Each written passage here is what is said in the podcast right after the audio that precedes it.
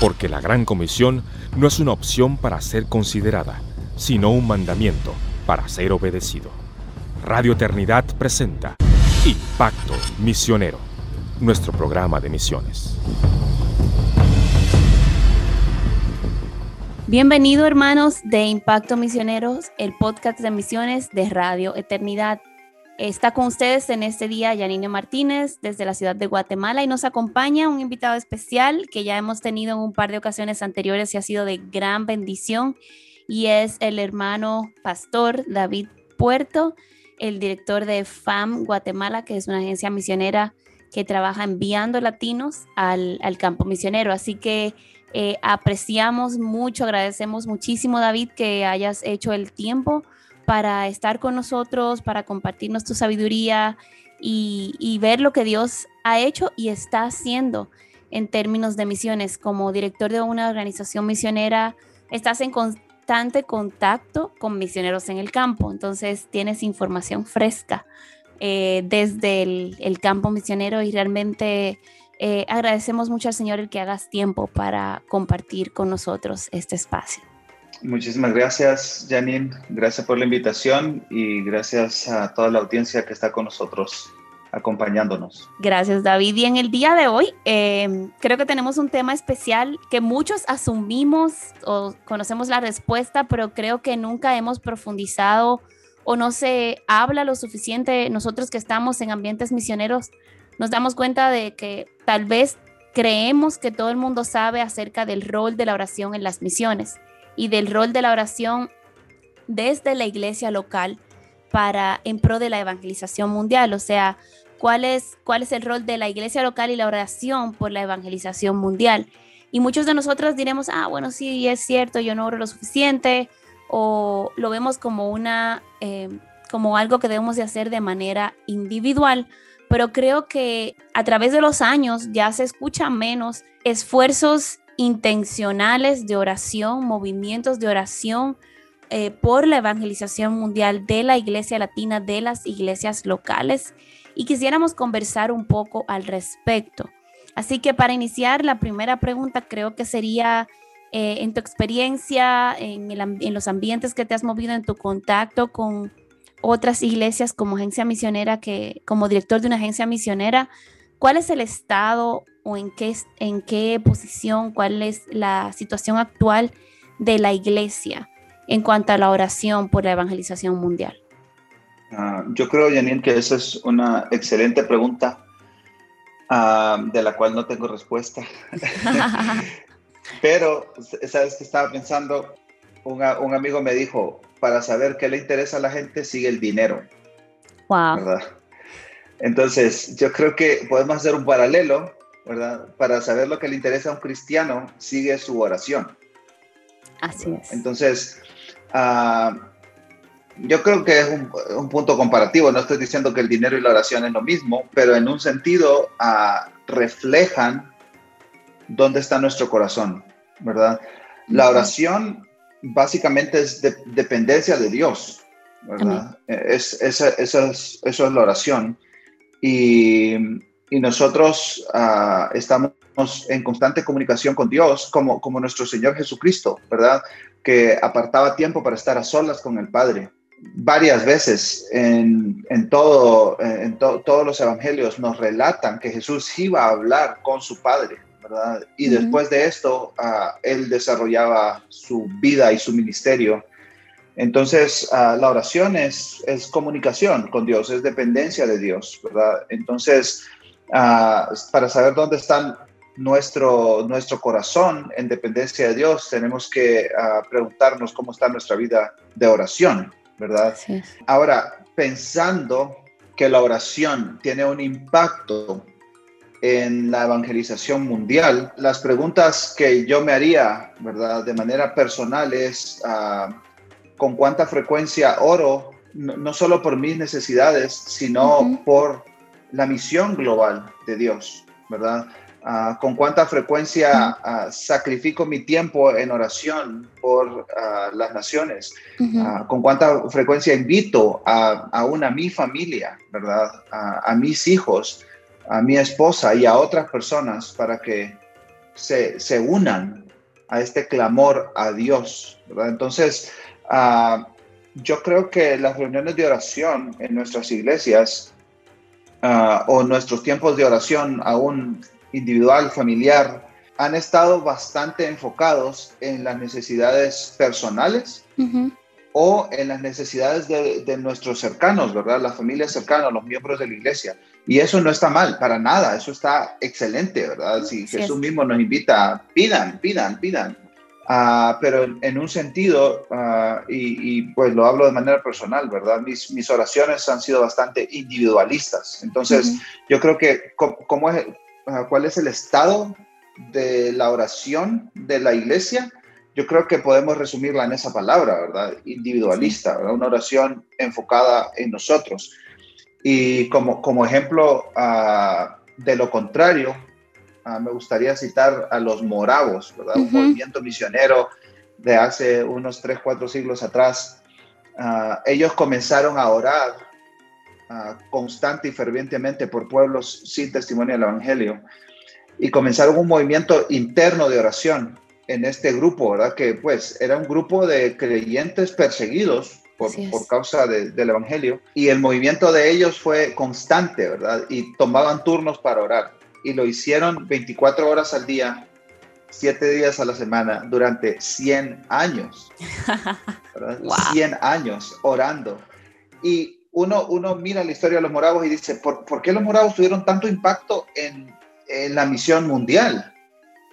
Y eso está íntimamente conectado con la oración, ¿verdad?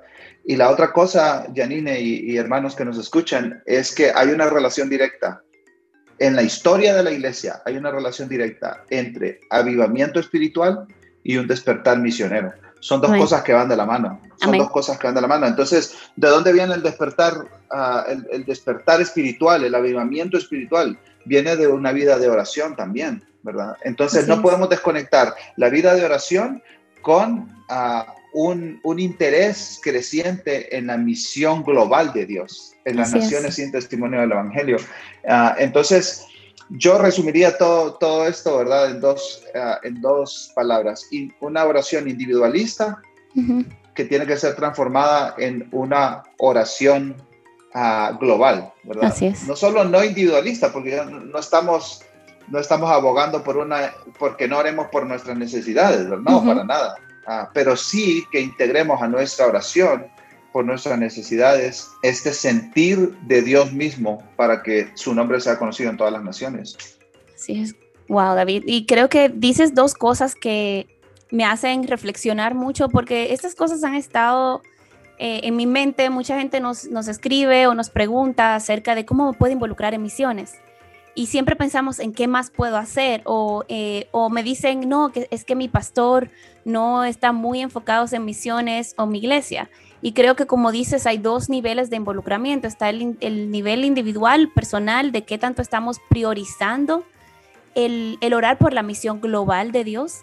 Y está el nivel corporativo de como iglesias locales. Y a veces pensamos como iglesias locales, bueno, es que yo estoy haciendo la labor de Dios, yo estoy orando para que Dios crezca esta iglesia, mi iglesia, eh, y estoy enfocando mis esfuerzos, estoy cumpliendo con la misión de Dios. Pero lo que vemos constantemente en las escrituras es que la iglesia de Cristo es un cuerpo global. Hay un cuerpo global y hay un cuerpo local, de que en la Biblia lo vemos en el Nuevo Testamento como eh, la iglesia en ciertas ciudades o incluso las iglesias en las casas y vemos las instancias en que estas iglesias oraban. Vemos a la iglesia en Jerusalén orando por la liberación de, Pedro cuando fue puesto en la cárcel. Vemos a las iglesias eh, orando y dando, las de Macedonia, que eran iglesias pobres, dando para ayudar a otras iglesias. Pero también vemos que hay una, un llamado constante de estar conscientes incluso de la forma en que está diseñada la distribución de las cartas en el Nuevo Testamento. Es que los problemas de una iglesia no fueran eh, anónimos a los problemas de otra iglesia en otra ciudad, en otra región, porque, porque es la iglesia de Cristo la que necesita orar e interceder por la, expansión de la misión global de Dios. Entonces, si bien es cierto que las iglesias locales necesitan estar involucradas en su oración y tenemos que nuestra misión tiene que estar, el punto de inicio tiene que ser la oración, tiene que ser la dependencia de Dios, no las estrategias humanas, no el ser eh, amistosas para, para los que no son cristianos todavía y, ser una iglesia cool. No son esas estrategias las que pueden caracterizar la misión de Dios, sino que es la oración, la dependencia de Dios, el reconocimiento de que Dios hace lo que la iglesia no puede hacer, pero aún así la iglesia tiene una responsabilidad de orar y evangelizar e ir eh, y financiar la obra y la misión de Dios global. Entonces, pensando en, todas estas cosas, eh, tenemos que, evaluarnos como iglesias y, y, pensar, ok, ¿qué tanto nosotros como iglesia oramos por la misión global? Que no es un culto de misiones una vez al año, el día de las misiones, o escuchamos de un hermano misionero que enviamos, incluso a veces ni por nuestros propios misioneros estamos constantemente orando, sino que los enviamos, se nos olvidan que están en el campo y cuando hay una emergencia oramos, pero no hay un compromiso constante de que la misión de Dios a través de esos hermanos vaya expandiéndote. Entonces, ¿qué debe cambiar? ¿Qué debe cambiar en, la iglesia? Creo que hablaste, bastante un poco de, de, la parte individual, pero como iglesia, como iglesias locales, ¿qué debe cambiar en nuestras iglesias para que esto no sea de esta manera y podamos ser más bíblicos? Sabes que, Janine, yo creo que hemos comenzado a responder esa pregunta. Solo que ah, mientras hablaba estaba reflexionando en, en, que lo primero que tiene que pasar es que necesitamos cambiar nuestra, ah, nuestra idea de la oración. Porque si te das cuenta, cuando hablamos de las disciplinas espirituales, o bueno, como se les llame, ¿verdad? A algunos no les gusta esa palabra disciplina, pero ah, de todas estas prácticas que nos hacen crecer, madurar como creyentes, ¿verdad? La lectura de la palabra, ¿verdad? Es un asunto muy práctico y que tiene resultados, pues, inmediatos, ¿verdad? Porque leo, entiendo. Y bueno, dice ahí, uh, no sé, no se enojen, ¿verdad? Es como, bueno, voy a intentarlo este día. es como, veo los resultados, ¿verdad? Ah, terminé mi plan de lectura, Ah, con respecto al el ayuno, ¿verdad? El ayuno también, otro poco de lo mismo, el asistir, congregarnos, el tomar uh, los sacramentos, la cena del Señor, ¿verdad? Uh, el estar con otros hermanos en comunidad. Todas estas cosas son cosas prácticas eh, y, y, donde podemos ver resultados, ¿verdad? animarnos unos a otros. Entonces, ¿qué pasa con la oración? ¿Cuál es el problema con la oración? Que de repente no vemos resultados en la oración. Así es. No vemos resultados inmediatos en la oración. Entonces, ¿qué debe cambiar? Bueno, en primer lugar, necesitamos cambiar nuestra, nuestro entendimiento de la oración, nuestra perspectiva de la oración, ¿verdad? La, la oración, eh, no, no, hay oraciones microondas, o sea, no, no hay oraciones que, tú metes el paquete de palomitas de maíz, ¿verdad? O poporopos, o como, les llamen, a en el, en el microondas y en, en, minuto y medio tú tienes la respuesta a tus oraciones. No, no funciona así, ¿verdad? Entonces, yo creo que batallamos con la oración también por eso, ¿verdad? Ah, porque es como, bueno, estoy orando por, por un país X, ¿verdad? Por una, una tribu étnica, un grupo indígena, sin testimonio del Evangelio, sin la palabra de Dios, pero ¿dónde están los resultados de esa oración? ¿verdad? Sí, que así alguien me diga, que alguien... Entonces, uh, de repente puede traer desánimo a nuestros corazones si no vemos respuesta a la oración. Ahora, uh, yo creo que el pensamiento que hace contrapeso a eso es que nunca, mientras estemos en la tierra, jamás veremos el impacto que nuestras oraciones tienen para la evangelización global. Nunca, nunca lo sabremos, nunca estaremos 100% enterados, ¿verdad?, de lo que está pasando. Ah, y he escuchado algunas historias milagrosas de cómo el Señor, eh, en un momento de mucha necesidad, guió a su pueblo en otro lugar distante a orar. Ah, y después eso se conoció la historia y uno dice, wow, qué increíble, qué bonito, pero yo nunca he sido parte de eso, ¿verdad? Y realmente yo creo que hasta llegar a la presencia de nuestro Señor Jesucristo, veremos el impacto de nuestras oraciones en la extensión del reino de Dios y en el avance del Evangelio en todo el mundo. Entonces, ¿qué debe cambiar? Bueno, nuestro entendimiento de la oración.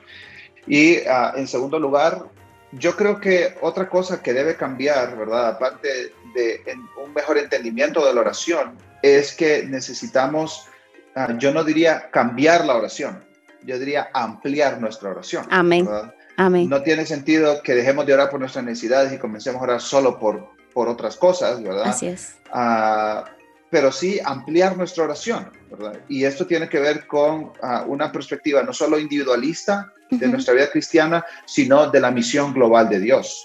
Una oración enfocada en la misión de Dios, ¿verdad? no solamente en nuestras necesidades, aunque nosotros obviamente somos parte de la misión de Dios también. Y ah, por supuesto, yo creo que es importante que como comunidades de fe podamos juntos unirnos, ¿verdad? A estar en un mismo sentir y pedir al Señor que pueda ah, cambiar la situación de nuestro mundo. Ah, en cuanto a, ese, a, esta misma idea, siguiendo esta misma idea de nuestra ah, cosmovisión, nuestro entendimiento de la oración, me encanta un artículo que escribe eh, David Wells, Ah, él es un, profesor de historia y teología sistemática y él uh, dice, él se pregunta, ¿por qué oramos? Ah, y él dice que la oración es una rebelión contra el status quo. Wow. es una rebelión contra el status quo. Entonces, dice él que aceptar el status quo o la vida como es contiene una presuposición escondida, no reconocida, de que el poder de Dios para cambiar el mundo y vencer con el bien el mal no será actualizado. Entonces, él ah, me fascina esta idea que él propone y él habla del pasaje en Lucas 18 de la parábola de la viuda y el juez injusto. Y dice, esta mujer estaba pidiendo, ¿verdad?, a, este juez injusto que cambiara su situación, que cambiara su situación. Y el Señor Jesucristo dice al final, ¿verdad? ¿No hará justicia Dios a sus escogidos que claman a Él día y noche? ¿Se tardará mucho en responderles? Les digo que pronto les hará justicia, ¿verdad? Es como nosotros estamos pidiendo al juez del universo que este, este juez no es corrupto, ¿verdad? Como el juez de la, parábola. Así es. Jesús está, está haciendo un contraste enorme, ¿verdad? ustedes le están pidiendo al juez del universo que cambie la situación. ¿verdad? Ustedes se están revelando ante la situación. Entonces, amados hermanos, hermanas, nosotros nos revelamos ante la injusticia, nos revelamos ante la imposibilidad de que gente escuche el Evangelio, nos, y nos revelamos contra la violencia, nos revelamos contra el abuso sexual, nos revelamos contra todo este tipo de ofensas contra Dios y contra los seres humanos. Y, lo hacemos a través de la oración. Y la oración es, es una rebelión, decir, Señor, no estamos de acuerdo con esto que está pasando no estamos de acuerdo con que haya gente que no escucha el mensaje del Evangelio. No estamos de acuerdo con que haya gente explotando a trabajadores. No estamos de acuerdo, Señor, con estas cosas. Y nosotros levantamos una oración a ti y te pedimos que tú intervengas. Amén. Entonces, ah, ese es el papel de la oración y eso tiene que cambiar en nuestras vidas. Es decir, Señor, tú eres el juez del universo. Por favor, como esta viuda, ¿verdad? Así es. Ah, que esta viuda no tenía ninguna posibilidad no tenía no tenía estatus social, no tenía fuerza política, no tenía nada. Así somos nosotros también. En este mundo de poderosos, ¿verdad? Y, de, personas que controlan lo global. Y nosotros nos rebelamos contra el estado de este mundo y decimos, Dios, actúa para la gloria de tu nombre y para el bien, para el bien de, la, de lo que has creado, de la humanidad. ¿Verdad? Actúa a favor de nosotros. Amén. Y yo creo que eso va a cambiar radicalmente nuestra, nuestra oración. Amén. Porque Dios tiene poder. Wow, David. Y yo creo que es poderoso lo que nos dices porque mucha gente piensa eh, que la evangelización global empieza con que, ah, que se vaya un misionero. Pero la evangelización global empieza con clamar al, al, al Señor de la mies, que envíe obreros a su mies. Empieza con clamar al Señor de la mies que al Espíritu Santo que traiga convicción de pecado, de justicia y de juicio. Empieza con pedir que abra los oídos para que la palabra de Dios eh, llegue a estos lugares. Empieza con abrir las puertas con, para que Dios permita que estas personas tengan visa y tengan el dinero para poder entrar a estos lugares. La oración para la evangelización mundial, que, que Dios se revele en cada aspecto que tiene que llevarse a cabo, que realmente es un milagro que el Evangelio llegue donde nadie ha escuchado, porque si no hay quien dé testimonio, entonces ¿cómo lo van a escuchar? Que es el punto de Pablo en el libro de Romanos. Entonces, la oración es una, un aspecto vital de la evangelización mundial. Yo creo que nosotros los creyentes y, y, de igual forma del discipulado, del proceso de discipulado que empieza cuando, desde que yo le digo prediscipulado, desde que uno empieza a, hablarle de, Dios, de quién es Dios, del Evangelio a una persona que no conoce de Él, hasta que esa persona empieza a caminar con Cristo si vienen a los pies de Cristo. Y toda su vida tiene que depender de la oración. Y eso es algo que nosotros tenemos que aprender a verlo no como algo adicional. Bueno, ya cuando yo no puedo hacer algo más, bueno, pues oremos. Y, y no verlo como el último recurso, sino como la, el primer paso de acción y el paso de acción transversal a todo lo que se hace en el esfuerzo de evangelización, de discipulado, a todo el esfuerzo de la misión global de Dios. Y, y, y justamente es, como tú decías, es el declarar, Señor, esta misión es tuya. hay una parte que nos toca a nosotros, pero hay una parte de la misión que es tuya y nosotros nos ponemos de acuerdo contigo, nosotros nos sometemos a ti, nosotros vamos a obedecerte a ti en cumplir lo que a nosotros nos toca y sin la oración esto es imposible de llegar a estas conclusiones y a estas acciones.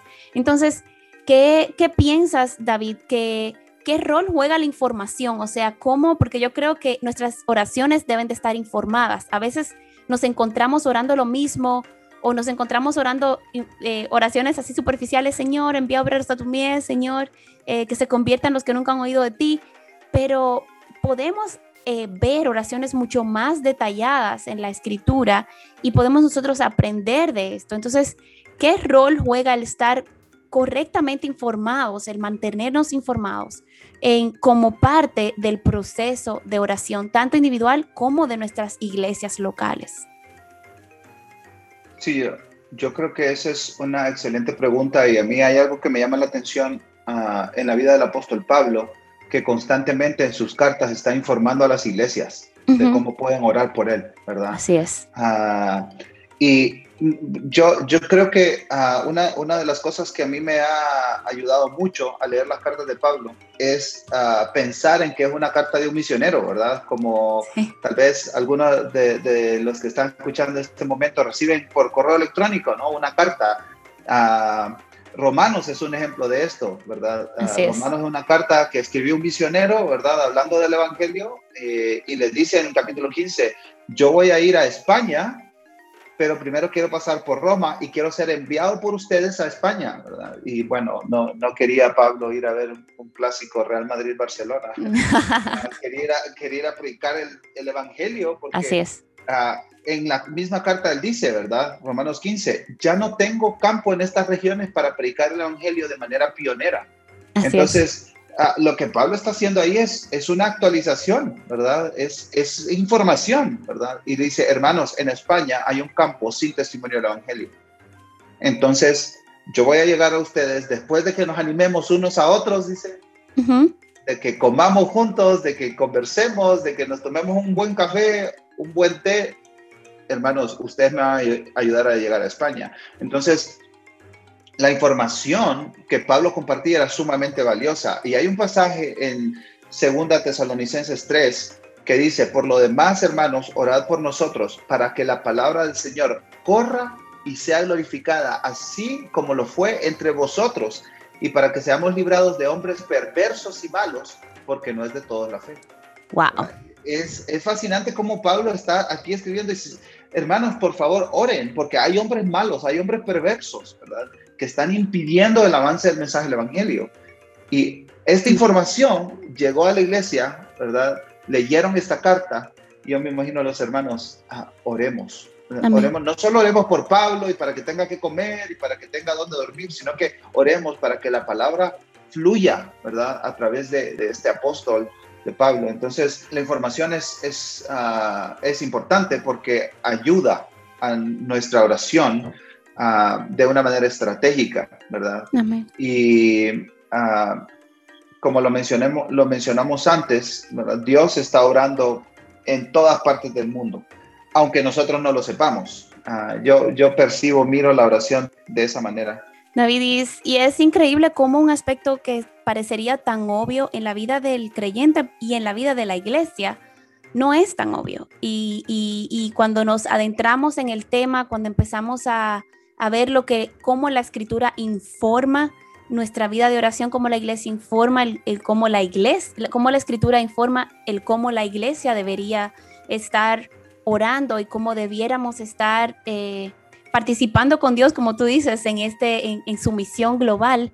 Entonces somos redarguidos y, y llamados a la acción. Entonces, eh, ya como última pregunta, porque increíblemente ya se nos está acabando el tiempo, eh, ¿cómo pueden las iglesias orar por la, por la expansión del evangelio en el mundo? Porque yo tengo un sueño, yo estoy como Martin Luther King, I have a dream, dice, yo tengo un sueño y es algo que, que yo sé que está en el corazón de muchas personas y es algo que, que, que yo creo que como misionera y como alguien que tiene carga por la misión, por ver el Evangelio llegar a, lugares no alcanzados y también por ver el Evangelio penetrar a corazones no alcanzados.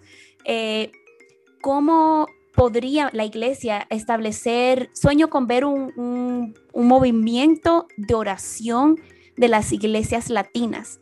Sueño con ver un movimiento de oración en donde la iglesia más pequeña se sienta tan comprometida y tan involucrada en la misión global de Dios que aunque tal vez no puedan enviar un misionero o Dios no les esté llamando de esa iglesia en específico a enviar un misionero, su oración esté tan informada y tan involucrada en la realidad de los pueblos no alcanzados y en la realidad de la misión global de Dios, que esta iglesia pueda sentir que en su oración están laborando realmente en la misión global de Dios. Y anhelo ver todas las iglesias en Latinoamérica eh, involucradas. Somos en, Latinoamérica casi eh, más de 600 millones de habitantes. Eh, imaginémonos que solamente seamos un 10% en promedio de creyentes evangélicos en Latinoamérica. No sé si llegamos a ese por ciento. Serían, estamos hablando todavía de 60 millones de personas, de cientos de miles de iglesias, donde solamente en el mundo existen más o menos antropológicamente 13 mil grupos y de ellos 7 mil y pico de grupos no alcanzados. Es una misión donde cada iglesia adopta un, grupo. estos grupos estarían recubiertos en oración.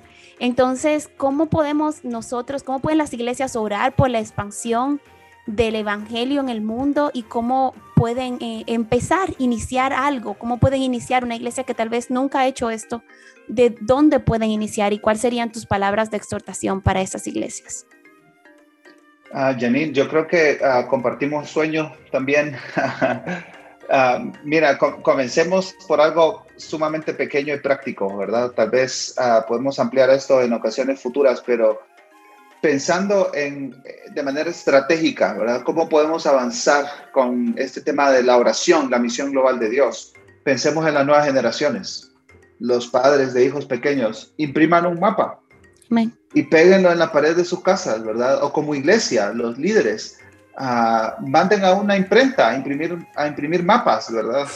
Impriman uno por familia y repártanlo en la iglesia. Y, uh, ora por las naciones, ¿verdad? En este momento estamos en el mes de Ramadán, para los musulmanes es súper importante, ¿verdad? Ah, y en diciembre nosotros ah, hicimos una cadena de oración para Navidad, ¿verdad? Del 1 de diciembre al 25 de diciembre hicimos una cadena. Fue una actividad fantástica. Y Felipe, ah, nuestro hijo de tres años, me dice hace unos días, papi me dice, hagamos otra cadena para orar por los países, me dice. Wow.